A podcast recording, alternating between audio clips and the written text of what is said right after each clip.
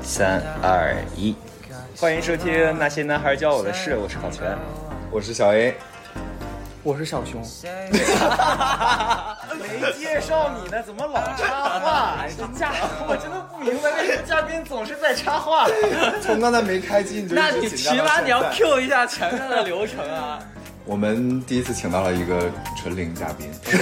我真的是，我不知道你们这个消息从哪里得到的。隐隐约约有听说，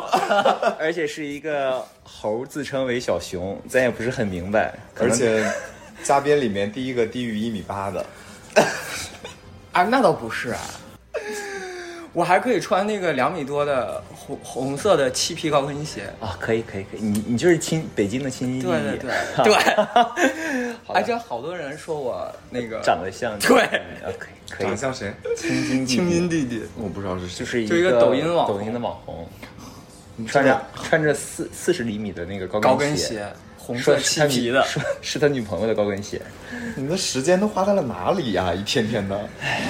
不是焦虑吗？不是，不明白小熊的生活就是这样。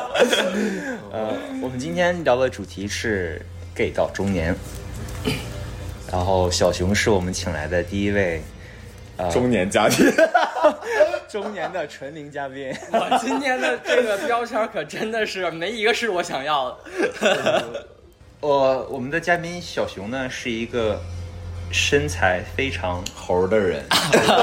真的是那种健壮猴。健壮猴是什么啊？他对他是猴，但是健壮体现在哪儿呢？就是呃有棱有角的，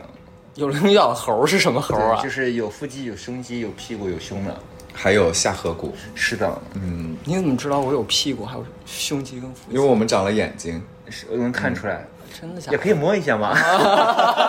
要把你的联系方式留在那个我们简介里吗？啊、可以留推特哦。 哎我突然想起了一个比较重要的事儿，如果大家喜欢我们的播客的话，可以点击收藏、评论、转发。如果想跟我们有进一步联系的话，可以加入我们的听友群，具体的联系方式在我们节目的简介里面。其实微信号应该就是 All Boy Boys。所以，所以你是以前也是这个体型吗？对，从从小就特别瘦从，小就是，对，从小特别瘦。我现在好很多了。哦嗯，但有看你最近在积极的健身啊，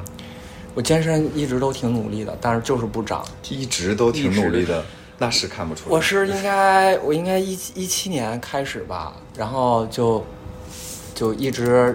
练练练，然后中间总会有莫名其妙事情就停。哦啊 o k 所以你今年多大？方便说吗？方便三说十呀三 十三，你看着我，我也不知道我说还是不说三三三十三，也就是你是从二十七岁的时候开始健身，啊，对，差啊不多真是完全看不出来。对。哎，我因为今天要录这个主题的时候，我特地去查了一下中年的官方标准。中国的标准是十八岁到三十九岁是同一个区间，它叫青年，从四十岁开始才叫叫中中年年。然后如果要是联合国标准的话，一直到四十五岁都叫青年。所以我们可能在标准意义上面还远没有到，就你们还远没有到中年，我可能没就是中年没几年了。但是我觉得我们这个节目的群体，就是过了三十就是中年。啊、嗯，对是是是，哎，节目里是不能说三个字儿是吗？可以可以说，啊可以吗？你想说哪三个字儿？操不知道他们都要用什么？没事，你说吧。啊啊，就是大家到了这个这个三十岁，肯定就是对于同性恋这个群体，就是已经步入中年了，甚至说可能过了二十七、二十八左右都过二开十始五岁对啊就就不一样了，对，嗯，所以从小年轻那个时候到现在是什么时候突然开始想健身了呢？我健身是因为就是一七年那会儿频繁的感冒，就是最开始不是因为身材，就是因为频繁的感冒。然后那会儿刚好是有一个朋友在我们家附近的健身房办一张卡，嗯，然后他能带一个人去体验一周，我就跟他去了。然后那个健身房是能游泳的，然后你就爱上这项运动，你就爱上对我当时时想爱上的，游泳。我我啊 当时因最为喜欢的地 我方是男更衣室。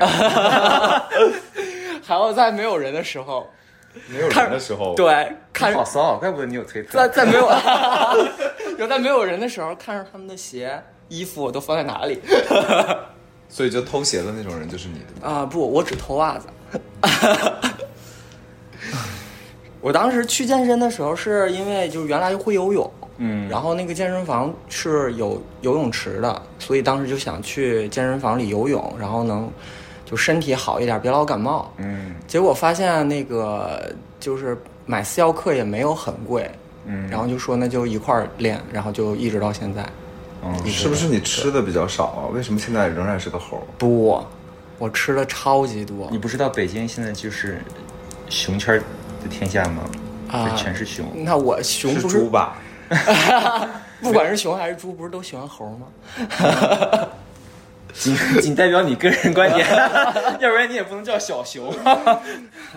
其实我觉得我不是猴哎，我没有那么瘦。嗯啊，我觉得你是，我觉得他没有，我没有他其实我没有那么他的瘦胳膊啊、胸没有那么瘦。都都都还是挺有嗯挺有料的。我应该介于什么什么狒狒跟猴中间的那个。所以你到中年之后健身会更加用用力嗯对，吗？，会会非常用力。我我真的不懂为什么三十三岁就要叫中年呢？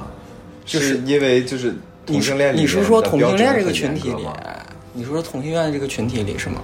还是说是是，就是为什么大家感觉到自己到了中年？我觉得一方面就是社会也这样认为吧，哪你个不社会？就是整个的这个社会氛围是这样的，因为那个你不管是同性恋还是异性恋也好，你在这个这个大环境下生活，一个男的差不多过了二十五六岁，其实你就应该结婚了。嗯，就是从婚姻这个角度来讲，你是应该结婚的一个状态，普世价值上是这样的。但是你一直不结婚，然后你也没什么孩子，如果没要什么孩子，就指就是你你也没孩子，你也没结婚，嗯就是不是那种孩子，啊对，不要 床下就没有孩子了。啊，床下也是可以有的。 就是你没结婚没孩子，但是你身边就是跟你对标的人已经是爸爸了，嗯，是是是，所是这以样对于大家来讲，就是一个男的当了爸爸，你就已经不再是青年了，你肯定就是，除非你非常年轻，就是看起来非常年轻 OK 你但凡是大大概的那个年龄段，大家就会默认你是中年了。我觉得是不是有一部分原因是跟你的工作有关系？因为你的工作是在体制内啊，就是一个比较传统的体制内。我觉得有这个关系，因为我周围所有的同事，然后什么领导，还有家里人吧，都是都是这样想啊啊，，都是这样想。然后从小也是这样，就是从小什么老师啊，就这所有的环境都给你的感觉就是，好像你差不多三十多岁就必须得结婚，就得有孩子，因为这个就是你就而立了，你就一定要有一个中年人的状态了。是的对，OK，就是呃，偷偷透露一下，小熊的那个职业是。呃几乎是每一个 T x L 都想男 T x L 想打卡的一个一个职位，对，就是在推特上面常常出现的一个一个职业。那所以就是你看啊，呃就周围的环境都是这样的话，那你在跟他们接触的时候，包括你去参加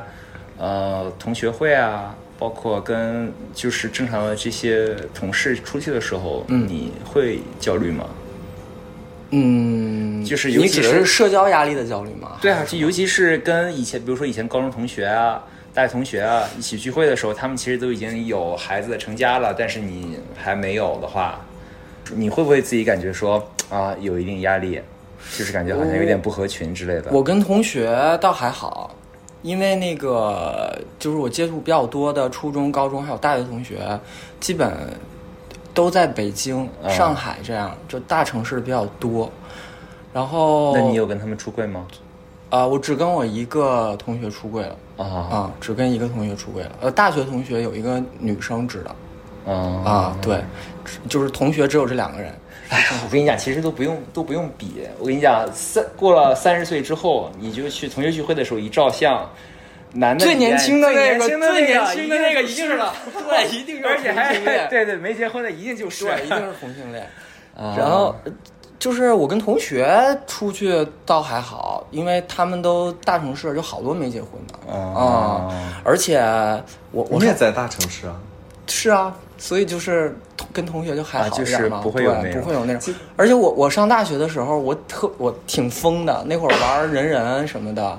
我我转了好多乱七八糟的东西，然后所以很多大学同学已经也也已哎经猜到到了猜对到了。然后我室那个室友就是跟我关系最好的是一个佛山的同学，我在宿舍里刷小软件的时候被他刷发现了，啊然后他我还以为你碰到 没了啊有没有没有，被他发现了，然后我就赶紧把那个屏幕关了，然后他就特别淡定的说：“他说，嗯，不就是看帅哥嘛，我都看到你看好几回了。 但是我好奇的点是说，是有哪个具体的时刻，你突然感觉到我已经不年轻了，或者是说我步入了中年阶段吗？”我的感受就是，呃，跟父母的接触的时候会有这种感觉，是因为他们老了吗？对，因为我我父母年龄本来比较大，然后再一个呢，就是他会频繁的给你灌输他周围的那个环境，什么你你记得那个以前有个是什么什么阿姨吗？什么什么的，然后他的儿子什么以前跟你一个什么学前班儿的，有没有印象啊？什么他家孩子都已经生俩了，就就老有这种事儿。然后还有就是就是呃，今年春节回家看父母的状态，尤其是我妈，就已经老到我完全就是完全我我我可能会想象到她会有一点状态不一样，但是完全在我预料之外。我回去的时候，她就是皮肤的状态也不好，然后整个人的精神状态也不好，然后就她她已经佝偻了，嗯就是就是老了对。但是是在今年之前，就这个这个非常具象的这个衰老发生在你面前之前，是一直没有这么有紧迫感的。对我今年的紧迫感特别强，然后，呃，我我觉得最 就是我我感觉到最有压力的时候应该是二一年，就是那一年， 可能跟疫情也有关系，然后就考虑的事儿特别多，就我们在亮马河过生日的那一年，对吗？啊、对对吧对对对21对年对嗯对，就是那一年。哎，你们就是上次说我就是那一年就感觉我状态不对，是不对是？对对对就是那一年，就觉得要考虑的事儿太多了，就感觉什么房子也要考虑，什么要不要结婚也要考虑，然后你自己未来的工作发展的规划也要考虑。可是那年你才三十一岁，是吗？对，我哎，我不知道为什么呀，我始终有一种感觉，就是我觉得时不我待，我觉得我时间不够了。哦啊，是的，是的，是的，是这样啊。对，是这样，就像你有这个感觉吗我有啊。我二十七八岁的时候，特别特别担心，说我马上到三十了，然后感觉自己好像什么事情都没做成。我嗯然后等真对对真正到三十的时候，对你一就发现模其一实样。也就那样 吧。啊，我现在就是老有一种感觉啊，就是 就比如说，我现在就在想，我说假如说再过两年我三十五了，如果三十五我还是这个状态，然后你的这个就是你应该考虑的事情，你还你还没考虑清楚，你该落实的东西你也没落实，到那时候你会是一个什么状态？但是我我不懂，可能因为考全是九九零的、九三的就，三的，对九三的小熊是，呃，九零的，对对九零的，他们两个人都都比我小一些，我我我我好像现在刚刚三十六岁，可能进入了一个，就像考全刚才说的，我怎么到这个年纪了还一无所有的这么一个状态？但我回想我在三十岁，或者或者在二十七八岁的时候，那个时候社交媒体上就有论断说啊、社交媒体上是看不到三十三十岁以上的同性恋的。但我从来就在这之前，我从来就没有认为年龄是个问题，或者年龄影响到了我什么。啊，可是我去年从十一月底开始，就因为嗯经历了很多很多很多事情，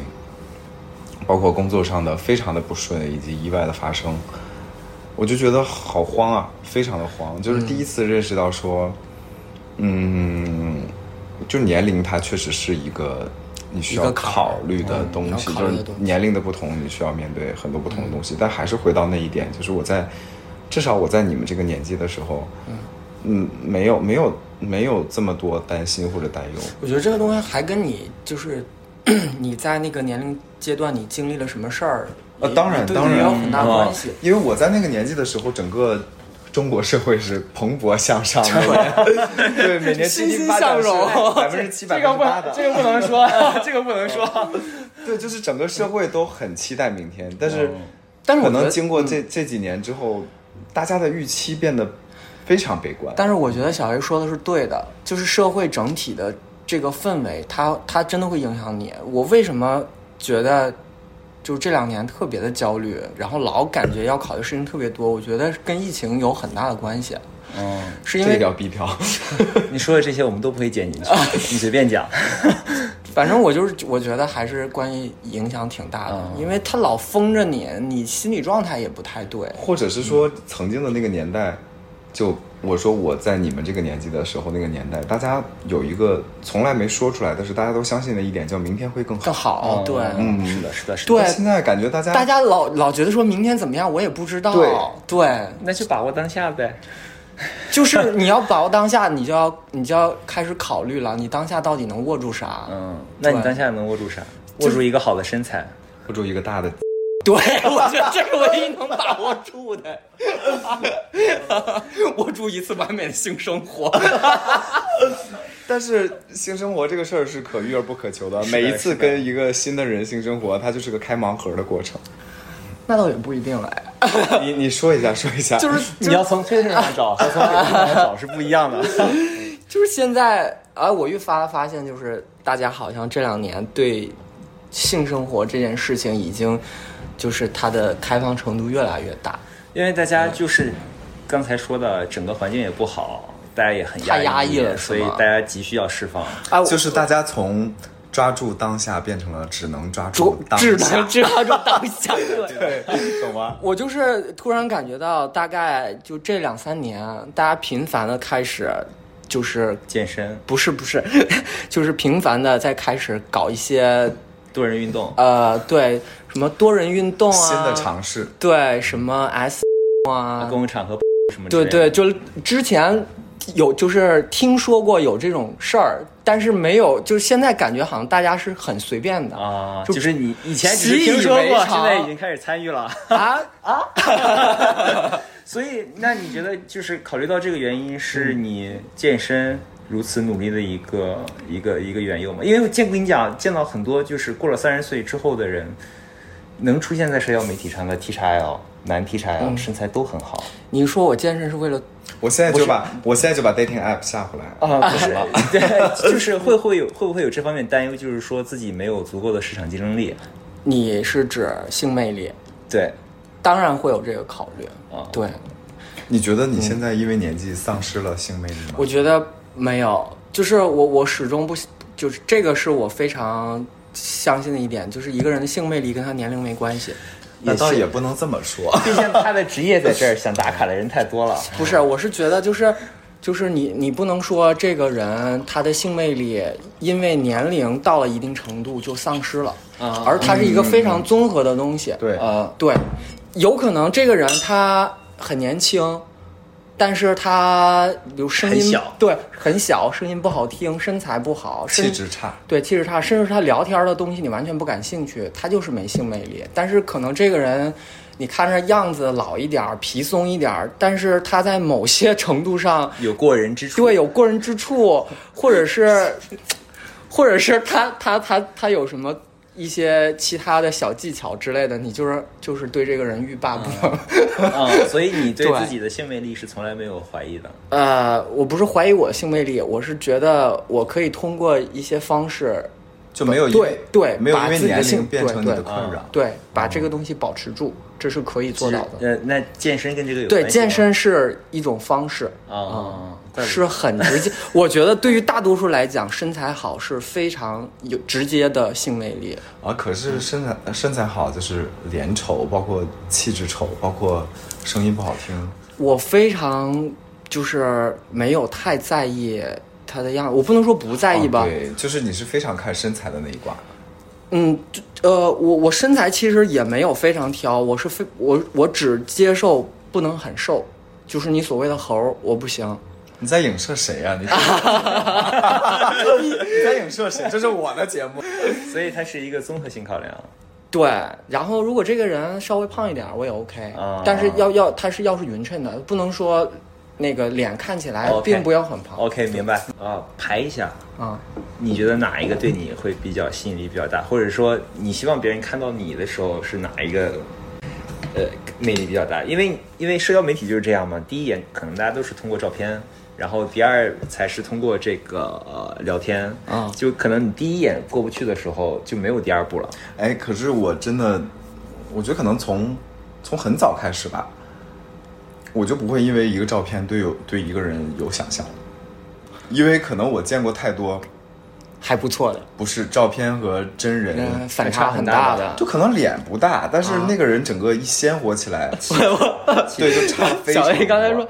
那个人脸不大，但是他那个什么 大，所以，所以你没有因为年纪去在，至少在，呃，勾搭也好，或者聊骚别人的也好，你觉得会让你自己不自信？没有因为年纪产啊生、，没有，没有，嗯，这个是没有的，所以你在社交媒体上是会正式的公布你的年纪吗？会啊，别人别人问我一定会如实说，哦不会说这个我什么们年很龄一对样。啊，对，我觉得这这不就是一个我的意问题我的意思是对公示，不是说别人问，就是会明就是显你的的告诉说 profile 里面你写了你三十三啊，岁，对，写了对我们的所有听众都知道我本命年哦 Q 了但是三期了，啊，是是 推特还有这项功能呢。啊 是是是这样，因为我就是所有的那个社交平台都是就是不知道我是谁的，无脸男，对，不仅无脸男，就是你根本就看不到我任何信息，就这个人你会认为他是个假账号。那如果你看到一个人好的话，你去跟他聊天的话，岂不是人家会认为你是个假号？发闪照，呃，就是对，比如说你闪光你你，就是呃，就是月后 Snapchat 即焚的那种感觉，啊对，嗯哦，不是，但是我我不是，就是我，比如说呃那个在豆瓣上我，我觉得谁比较好，想认识这个人，或者在抖音上想认识谁，我就会给他发私信。哥哥哥哥，但是我是看有我我我会有这个预那你为期，什么没有给我发过私信？咱们俩都这么熟了，还给你发私信， 可是我第一次认识小熊的时候，就是我们在一起上一节《超级星星》可超级星星的课，然后出来了之后，就非常我在那儿非常应该 drama 在擦汗吧，你在喝，在啊水休息，已经下课了，啊，在休息。我在那儿坐着，对然后他就很自然的过来跟跟我你要袜子说，啊，他就很自然的过来跟我说话，我然说后哦擦擦完汗的那个毛巾能给我吗？然后但当时我也没什么，就是他直接就跟我说，他说你是不是豆瓣豆瓣上上的谁谁谁谁谁还给我看了我当时的照照片啊我想说啊吓，死这了个人怎么这么尴尬了，就是 非常的没有情商。但好在呢，中间有另外一个人。他是那种自来熟的人，嗯他就是我们两个当天聊完了之后，我们两个就我跟小熊都觉得那个人是对方的朋友，但是我觉得这段也得逼掉哎，不用啊，没关系啊，这段一听就知道是谁了。那没关系啊，我没有纸袋啊、哦然后就就就就就这么熟了。刚刚好那个时候他住在我们家的斜对面，然后他谁小熊吗？小熊住在我们家斜对面，对，呃，那个时候的小熊非常热衷于去各种展开拍 ins 的照片，但是我其实我本我我本身不是那么喜欢看展的一个人，就我对看展本身没有兴趣，除非这个展是我真的想看的主题，或因者为是因为你是去看展，他是去拍照片。也没有啊 有有。嗯啊，到但是咱们俩一起去那个展，就就很适合拍照，非常适合拍照。啊对，然后一对嗯来二去就熟了，包括跟他的那个现任，呃你的现任叫什么？叫大熊 吧，就是跟大熊， 后来就变成了呃比较好的朋友。可是中间有一段时间是断联的，也因为就你谈恋爱 了，嗯对啊也是了。对，然后再加上就是二一年生日的那一次，呃因为是考全跟我说的，说你的状态不好感觉很焦虑，火眼金睛，哦哦我才是真的猴。哦但我我就完全没感觉，啊因为我可能二一年的时候也没有因为。什么事儿？任何事情去去去去感觉到焦虑，直到，呃，确实是直到去年十二月份，一连串的发生了非常非常多可怕的事事儿啊、就包括啊、疫情对对对收入我基本上二年没有进账，嗯啊，没有进账，然后二年底本来很重要的事儿，又因为就是全国都在阳，就直接相当于年前就没有办法做这件事儿，哦，再加上就莫名其妙就是各种各样的事儿叠在一起。对诸如此类的什么官司啊，然后什么生病啊，你不焦虑？我焦虑，我他焦焦虑啊我焦虑死焦了，虑已经快。都我去年的十二月可能是我人生焦虑的巅峰吧。我觉得我如果要是有你那么多事儿，我可能真的就早都住院了。就不不不不一样，因为你要到他那一步，你还要经历很多事儿才能成为他。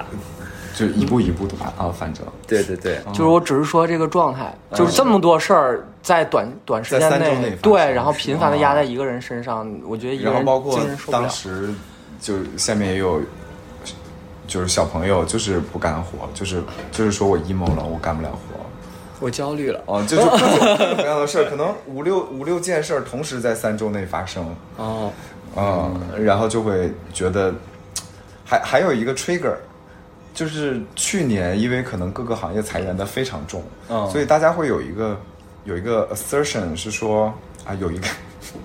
你就 assertion 你就说吧，你就说吧。就就说三十五岁是人生的一个风水岭，分水岭。你的人生基本上三十五岁之后，你的选择空间就窄了很多。那可不一定，算命先生说我可是三十四岁美美进入财运宫。对。然后啊、呃我还记得去年年底，就刚好在那段时间里面，有一个叫青山资本的一个做投资的，嗯他们的公众号就会发各种各样研究的报告。嗯啊、他们就发了一个。中国式中年三十五岁 报告，你你懂吗？我站在三十五岁岁的的最后一后个一月年，对然然后后发生了那么那么多多事情事儿的时候，看着这篇报告，对，就是人家告诉你说，三十五岁之后，完了你你的人生从一就完个了大道变成了一个小巷子或者一个小胡同。嗯，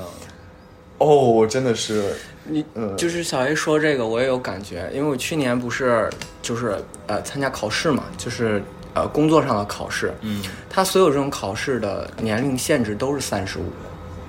嗯，然后我不知道你们最近关没关注新闻，是今年开始各省市才把年龄放宽到是四十，是因为这几天对，是因为那个、就是有一种说法说是有因为那个延迟退休了，所以要把这个晋升的年龄再放宽一点，在之前都是三十五，所以你就你的就是工作环境也告诉你，你的三十五岁就是就是到头了。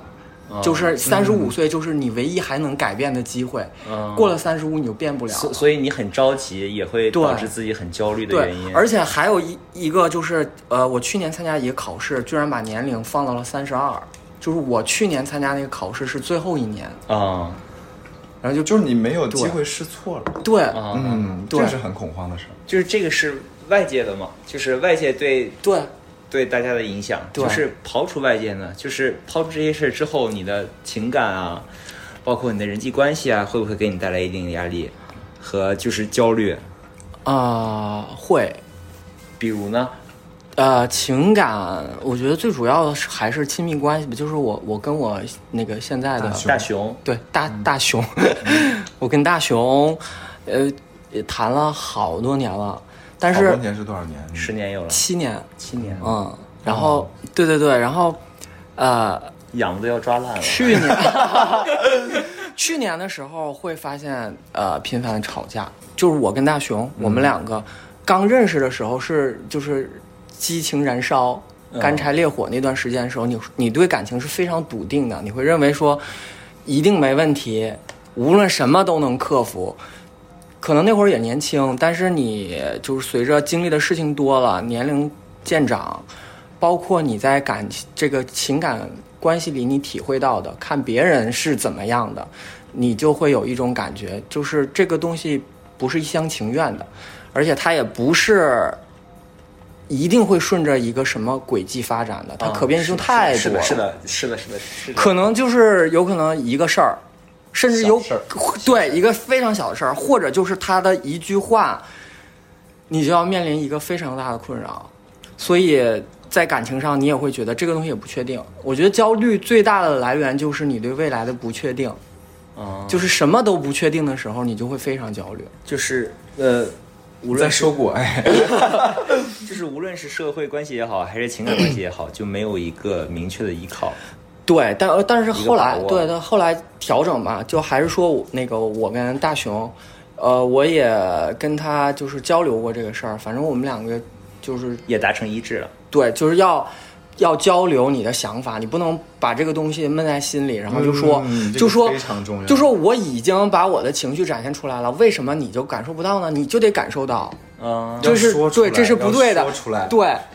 可是这个东西也不是他的问题。就嗯我觉得，因为每个人对待感情的处理方式不一样，这也是就是你慢慢总结出来的啊。因为就他对世界上又不是每只有个你们两个人，对对每个个人对感情处理方式都是不一样的。你既然知道他不说，你就得去扒这个口子。嗯嗯对你不能就是老想着改变他，说凭啥你不说？你不能有这种想法。啊，还是一个蛮幸福的过程，对，我觉得他们两个的感情基础是很牢靠的。嗯，非常牢靠。对，就是听了你们，就是你刚才说的，你跟大熊之间的相处，是你们两个真的彼此非常了解。能能坚持到七年的人，我跟你讲，真的嗯我很少，觉得我特别感动的。我也坚持过七年， 就是我特别感动的一点，就是那个生病的时候，就是大家全生病的那个那个阶段，啊对对对，那十个二月份，对，因为他的反应没有那么强烈，而且他好的特别快，嗯然后是在他好了之后，我就不行了，然后我本来就是 那种就身体也不太行，嗯，然后我再有点儿东北话就是讲有点儿血力，什么意思？就就是小题大做。小题大做，啊啊对对对，非常矫情。就一生病，这个人就矫情，就啊明明白明白明明明白疼痛只有两分，我非得要表现出五分的那种啊状态，对脆弱对。然后因为我的工作关系，当时这个这个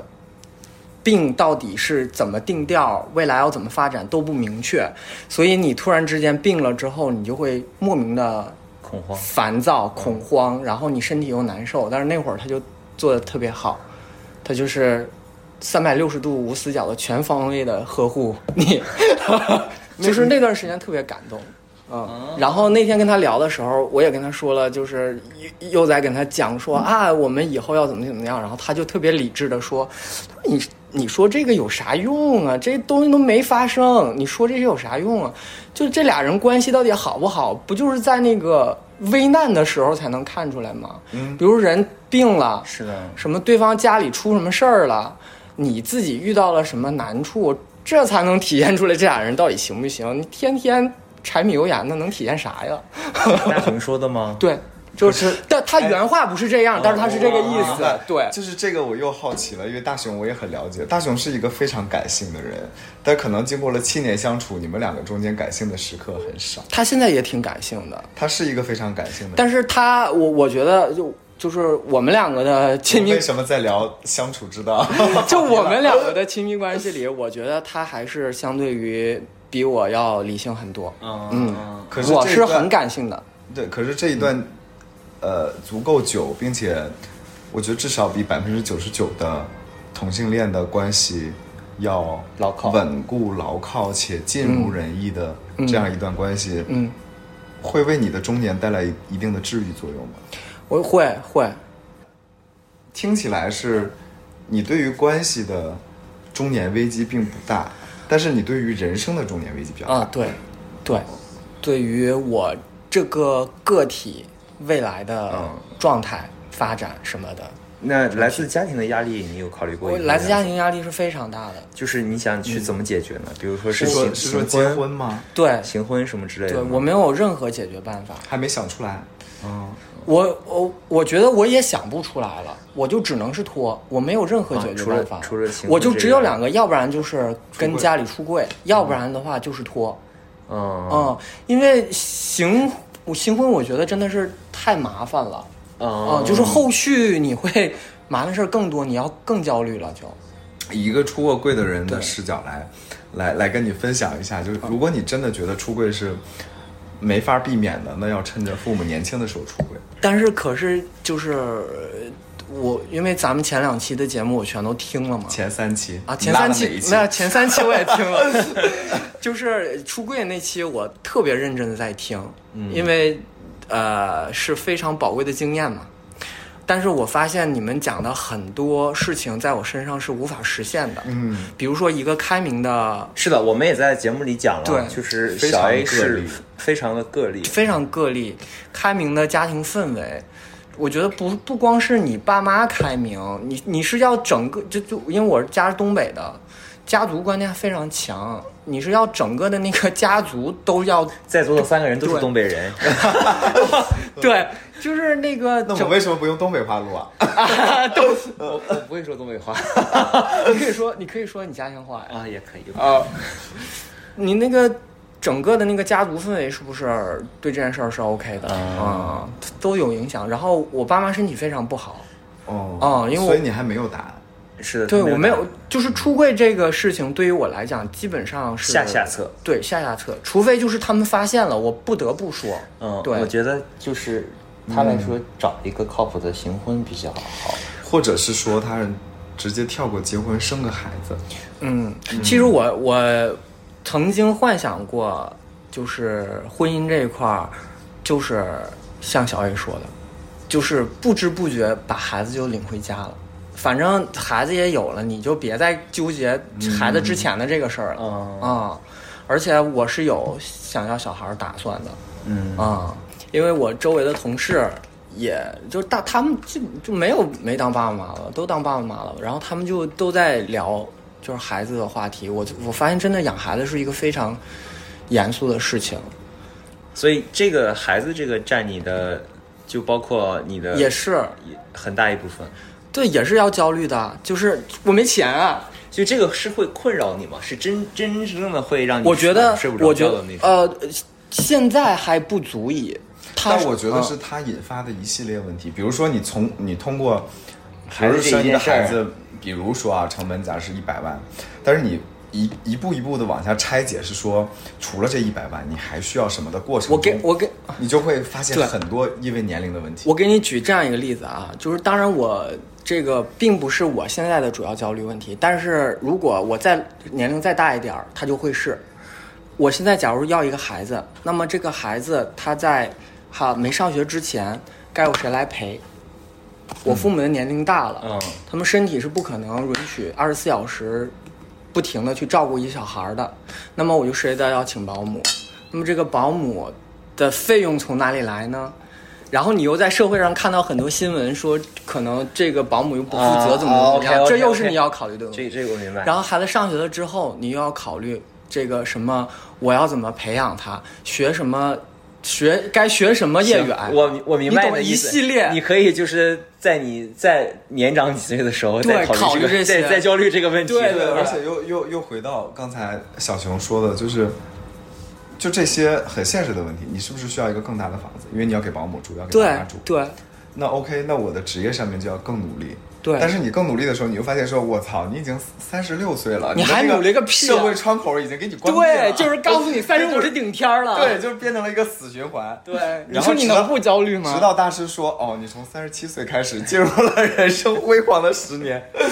大师大师这么说跟你说的吗？我几个大师都是这么跟我说的，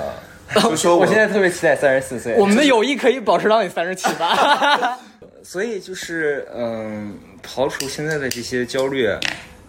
小熊，你对未来是一个怎样的一个感觉和一个期望？就是肯定，因为我看你虽然感到现在，比如说还是比较焦虑嘛，嗯但是肯定是反映出来的还是一个比较积极的一个向上走的精神。我我对我的未来并没有一个非常明确的这个预期。我觉得我最大的困扰就是我怎么能有个好的性生活。不是 我怎么能多赚点钱？我觉得啊啊、啊，这个是困扰每个大家每个人对，就是我觉得对同性恋而言，可能需要更多的对，需要更多的钱。就咱们刚才所有讨论的这些问题，我觉得归根到底就是没钱。我觉得有钱啥都解决了，有钱了这也有问题啊，我没有钱啊，你最好是没有。就是要有这段给我剪了。 要有但你等着 我三十四岁每每进入财运沟，要有足够多的钱。所以归根到底还是钱。我觉得还是，然后我有一个就是矛盾点，是因为我没有办法赚更多的钱。啊，嗯对，因为你是打对打卡的职业，对，所以这就是你可以去扫黄。嗯、呃先把你扫了。你就是专门我给你安排几个场你地，知道为什么专门去扫黄知道为什么我有推特账号吗？我就就是是扫黄对我就是扫黄的。哎真吓人，真真可怕。哎可是，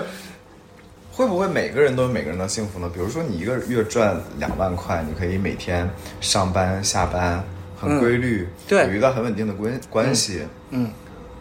那可那可能也是幸福的一种方式啊、对是啊啊，说了嘛只只是是只是你不接受，不是，不我是我接受他他接受，但是他现在需要更多的钱，比如说是给父母一个交代，比如说生、生个孩嗯孩子子，对，嗯，啊，这就是可能我要投入的钱要更多一点。是我接受这个事实的，而且我也觉得就是，呃，这个工作是适合我的，因为我我不我是不喜欢折腾的人啊啊、嗯，而且我觉得从世俗世俗观念来看，世俗世俗标观准念来看说，嗯喝多了，有车有房有户口，长得也不差，你已经算很不错的了，是就是有稳定关系，对，嗯就是我周围的人，同事啊或者长辈啊，呃，看我的状态，他们都非常不理解，说为什么还不结婚，找不到啊就甚至都不找女朋友，他们是不理解的。嗯啊对，就是他们所以我不有很懂多心差在哪儿。烦的问题对来问你，是吧？对，然后周围同事是非常热心的，你知道体制内都是这种。然后你嗯懂了哦，我觉我觉得还有一个就是焦虑的点来源于你每天要说很多假话。嗯啊，啊违心的话我，觉得从心理学上来讲，就是你压力会很大。对，你说假话，其实你是在伪装嘛。嗯，你伪装到一定程度，你心里是承受不了的，它会内化成一种东西反馈出来。我觉得对于我来讲就是焦虑，你每天都在编一些话去搪塞应对别人嗯，对，然后这些话是假的，也不是你真心想说的。呃，你在所有的东西都不确定的时候，你非常想要一个确定性的东西，是能够让你抓住。对，嗯，嗯在这个过程中，心里非常煎熬。其实，对，嗯，你也知道很多问题是一定会解决的，不论解决的方式是时间，还是说最后解决的办法是对你最差的那个解决嗯对嗯办法，。但是它总会有个结果。但是这个过程就需要你很强大。对啊，尤其是你还没有什么像异性恋那种稳定的家庭关系，嗯让你给你做一个就是后盾的时候，对，嗯，张爱玲在那个《半生缘》里说，中年男人最寂寞的时候就是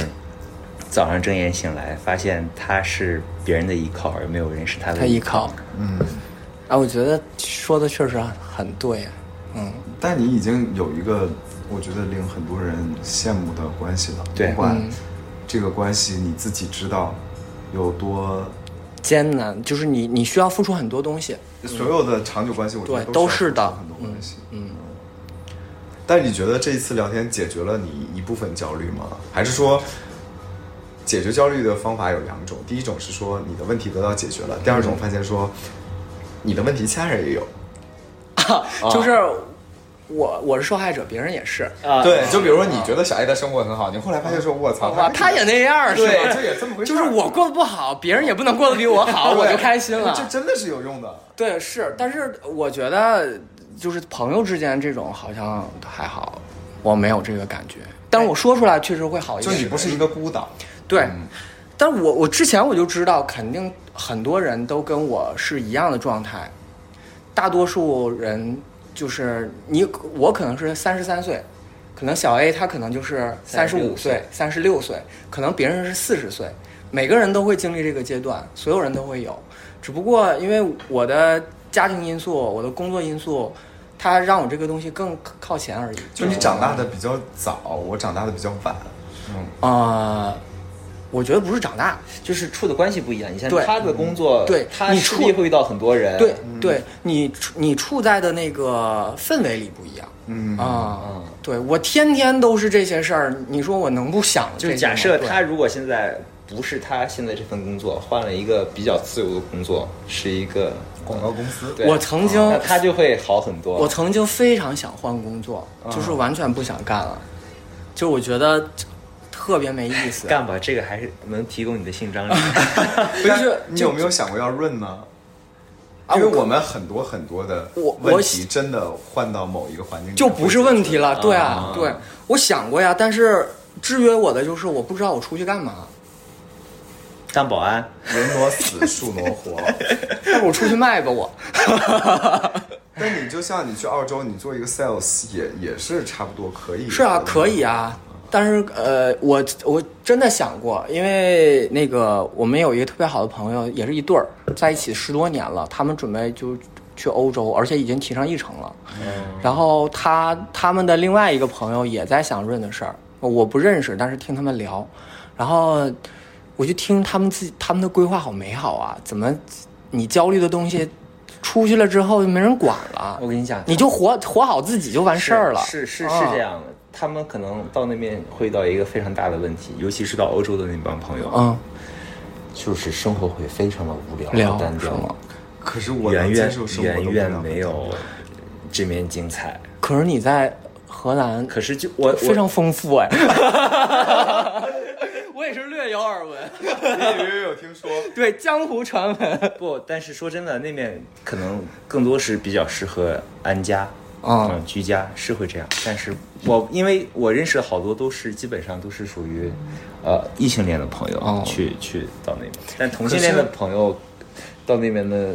精彩的生活，他们就会有点抱怨。我如啊，嗯，就就就你知道，我其实是一个，嗯，因为我原来做的工作就是你永远要去探索未知，然后你永远要到一个新的领域，你永远要见新的人，嗯，你永远要嗯你就是看一不个确新。定的状态很多。就原来的啊工作很多，但那个时候你就会觉得这个真好玩啊，就是你永远在看到最不不一样的东东西。西，嗯，嗯，但是现在我觉得可能让我觉得稳定很重要，我就会有点不敢了，你懂吗？啊就是就就是会不敢，因为你你让我去接受一段新的感情，我就会想说啊，那以前那么多段，还不都那样儿？你看到周围的人，长的也好，短的也好，还不都那样儿？嗯，然后你觉得，OK，这个人今天在天上，哦，你也看到，因为你活得足够久了嘛，你就看到，嗯，他掉下来了，嗯嗯嗯，然后你也会看到说，整个所谓的欣欣向荣，它就是一个 cycle，它有上就有下。还有就比如说我，我有很多不敢的事儿，比如我不敢滑雪，我不敢去弄牙齿，就是很多很多很小的事儿我不太敢。嗯那曾经我就会想说，能不能有有什么一个办法，让我去踏出这一步？就是你对踏出那一步是很有期待的，但到了现在，我就会觉得说，我为什么要去踏出那一步？嗯，这这个是一个特别大的，你觉得我感哎，受你到的你心你态。觉不觉得是因为你就是有点累得慌？就是我我何必呢？我去干这个事儿，然后有可能那么多不确定的，也不一定是好事儿坏事儿，然后我还不如就歇着嗯，呢。我我觉得可能更本质上来说，就是他见到了很多，他就对这个新的事情的期待是已经有别人替他展现过了。嗯，他已经见识过了。嗯他已经见识过了，所以他觉得可能我去做也那样了我我没必要自己再去花这一份精力和时间再去重新体验一下，嗯因为可能他的这个别人的好坏的过程，在他看来，对他的是一种是一种折腾，嗯，就像就嗯像成佛一样，并不是很多难都要自己去体体验会，你看别人的苦难，你也能成佛，而且就像我的好朋友，就是前前两天说一个事儿的时候，说今年去哪儿玩儿？今年不是开放了吗？嗯，他就告诉我说，他今年唯一的计划就是去一趟曼谷。我说，不想再走远点儿吗？嗯，因为远的都走过了，远的就是你知道，远方除了远没有长。 你你曼谷已经很好玩了，对，就是就是你会发现，随着年纪的关系，包括那个朋友那天跟我说了一个，我其实看到了之后愣住了一句话，他说：“我觉得我都四十一岁了，我这辈子也就这样了，不可能比如说发大财啊或者怎么样。那可不一定，董董明珠刚刚在隔离之前三十八岁才接手呢。当然，马云 哎， 马云你也是你在你看三十五岁不是创立你了阿里巴巴你。你刚 才你刚才没有看到考全的那个表情，考全的表情就是舍我其谁。是，我觉得这种这种这种勇气是我我现在非常缺少的。我觉得可能，嗯，可能我们年轻的时候都有那个勇气，我现在就觉得，不论是小熊也好，还是我也好，是需要把这件事，这个这个这个勇气找回来。嗯我觉得你最需要就是听大师的话，我很听，啊我非好好常好好听大师的好话好 好好接受自己的三十七岁黄金十年的到来。哎，你嗯你全程都没有聊，你有没有焦虑啊？我有啊，你焦虑是什么事儿啊？你是因为年龄焦，你是因为到了中年这个阶段焦虑吗？你还没到中年我我跟自己和解了。 你还没到吧？对你焦虑是啥呢？我其实没有那么多焦虑，就我之前会有一段焦虑，但是是感情，呃各方面吧，就是刚才说的啊，可能觉得自己到三十岁了还是一事无成，你还一事无成啊？就是感觉自己是一事无成。所以就是归归根到底，每个人都觉得自己一事无成。对啊，就是你你你每个人因为是不是因为每个人对就自己是如果你都有是一个更高的正期常待正常有一个好好胜心或者正常有个上进心的人，你总是会向高处看，你不会。你不会像一个那什么一样，天天跟我们说，你看那我比那谁谁谁过得好多了，我心里才不会你那说种。董明珠也会觉得自己一事无成 吗？他说为什么？我我觉得他应该不会，我我我，刚才你在问这个问题，我就在想说，比如我三十岁的时候，我好像根本就不想这些东西，哦就我现在生活已经足够开心、丰富了。就是我我的我焦虑的点已经在我二十七八岁的时候，经过漫长的时间走完了，和解啊掉了，哦和解掉了，慢慢去和解掉了，也也就是接受了这个世界的参差。那你你原来有就没有遇到过有一些问题，你想的头破血流，也不知道到底怎么解决？那最后这个事好儿像没有你就搁置了，好像好像我确实没有遇到过这种事情，反正啊，就是有遇到过这种事情是会有解决办法的，哦只是我愿不愿意去做。对我觉得凡是所有的问题都有解决办法，嗯是看你要不要做这个投入产出是比的的，嗯事儿。是哦要去做的这个过程很难，就是就所以像你到健身最难的过程就是你家到健身房那段路，距离对你只要到健身房之后， 你就到那儿，碍于面子也得动两下。啊，对对对对，就会就会这样。但我看过一句话，我觉得解决了我很久很久以来的一个挣扎，嗯就是我们总以为生活是问题来了，我们解决完问题之后，怎么发现还有一个问问题？题解决完了另一个问题之后，发现还还有一个问问题。题，我们总觉得这样的生活是不好的，但实际上这是生活的真相，就是问题它是不会等你解决完的，甚至它就是一个又一个问嗯问题题来，你你需要一个又一个把它去解决你掉的。生活就是解决问题。对是的，是生活的本质就是解决一个又一个问题。所以很很多人看淡红尘，就是因为觉得反正就这么回事儿吧。是吧？但我觉得可能大家产生危机的原因，包嗯括对自我怀疑也好，对自我否定也好，就是你其实是清楚的知道这个问题的解决办法，但是你你愿不愿意去你愿不做嗯愿意去做，这个是需要相当大的勇气也好，还嗯是下决心也好，就这个过程会很挣艰扎，难很挣扎啊包括昨天我还在跟考全说，我说今天我有一个非常对我来说非常艰难的一个事儿，就是要我的朋友。那你做了吗？今天 我今天找了一个理由，今天三八妇女节，但是我这一周一定会把它做完的。哦，这个骗子，我早上我早上还寻思，早上起来我想跟他说，我说昨他昨天好像说是说今天那个 要，我早上还跟他说，我说哥哥加油，然后他说过完节再 说结果他给我回的是啊，睡了好长时间啊， 对，但是但是这个事儿就是你清楚的知道说你必须要做这个事儿，但是它可能对我来说就是一个很有挑战的事情。哎可是我会想到，比如说考全对我的鼓励，我也会想到说，少来了你， 没有我曾经曾经就是我觉我欣赏过的不错的人，他在面对这个事儿怎么做的时候，那我就会嗯把这个事儿做掉。 嗯，就是会很有勇气，我还有一就是小 A 说这个事儿，我想到了，我有一种处理方式非常不好的，就我非常喜欢搁置问题，回避嘛，嗯对，回避、拖延，然后找任何理由，就是你会去主动找个理由，是的但觉是得这个事儿解决了，但是你你其实知道这个问题是怎就么解是没决的，，哦对，你也知道，只是你不想去面对它，然后这些事情其实就放在那儿完全没处理，它其实它在你心里还是有有一定分量的，然后一件、两件、三件积到一定程度，你才发现哦，原来你觉得全解决了都没解决，然后到最后那一刻你你又跟又崩溃了，你又开始焦虑，哇，还有这么一大堆的事儿，我之前干嘛呢？反正这个就是你要不就一边焦虑一边把它解决，对要不然就是你到一个崩溃点你就崩溃。我对，反正我我自己也是最近这段时间发现的，就那是你这样最不近好，解解决了个什么问题呢？就工作上的问题啊、毕竟放宽三十五岁 了，对对对，突然放宽到三十五岁就觉得 很多问题迎刃而解。对，迎刃而解，就是就是耗时间。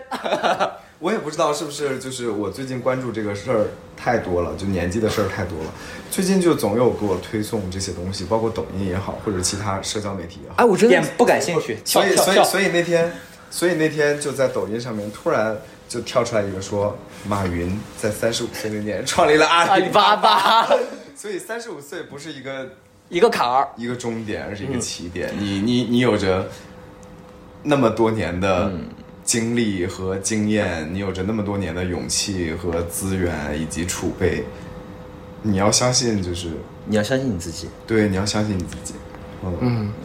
有就困难就去解决吗？可能中年最大的问题是说，在这个环境里面，你变得对自己的疑问或者是质疑非常的多。多，对，是这样。但可能回过头来，就是不管怎么样，问题就摆在这里了。你不管三十五岁也好，二十五岁也好，你去解决。但我相信，你在三十五岁的时候，你的解决方法一定会比二十五岁的解决方方法法要多多很多。多，嗯对，只是不这过样你自己要做好这个心力消耗的准备。嗯嗯确实是。先从那个简单的事情来吧，可操作的事情来。那你现在最想要解决的问题是什么？找一找一根，找找一 根，可以找几根。 好，就是呃，有一些事情，咱们就今天晚上聊的，有些事情可能是你要做长久打算的，这些你就不能特别急于求成，说就是我你要嗯接受它，对，这个事儿就是走一步看一步，或者它就是要呃长久去规划的东西。有可嗯能今年你的规划是这一小步，明年你又进进步了一大步，你就要接受这个事儿。就不要操之过急。对首先要承认问题的存在，对然然后再慢慢去准备它。对对对，还有呢，就是你要抓住你现你的当下能马上解决的问题。啊、对，也是这个当， 来几根。 然后就像我刚才说的，就是你你不要让太多问题全都积在一块儿。嗯，啊、你能尽快解决的就尽快解决，少一个是一个。是在影射谁啊？我是想所有问题都在三周内 发生吗？那也你要挑那个马上能解决的、最好解决的事情去做，能反够正少一个是一个。能够对马上产生一定的对心理正反馈的东西，然后对你才有动力去做下一反个。正就你能抓住啥就抓啥吧。对嗯，短期内晚上能抓住点东西也行。是结束了吗？你还有什么想说的吗？还要继续聊吗？没有，我只是，嗯，因为我刚才想说也差不多啊了，所以我就在想最后祝大家什么。我觉得就想起了这首歌，因为它的歌名我很喜欢，就祝大家终终身美美丽。好，那本期节目就到这里啦。啊、我是考全，祝大家心想事成。祝大家永不焦虑， 啊，喜欢我们的节目，欢迎关注、收藏、点赞、赞转发发， 然后也可以去我们的听友群里面发表意见吧。嗯，好，拜拜喽。拜拜。拜拜。如果这记忆非爱情，连天都不会太高兴。莫非可终身美丽，才值得勾勾手指发誓，对你不止感激敬礼，当你知己才是虚伪。莫非多一份秀丽，才值得分享我的一切。给我自信，给我地位，这叫幸福，不怕流逝，因他们多漂亮，未及你矜貴。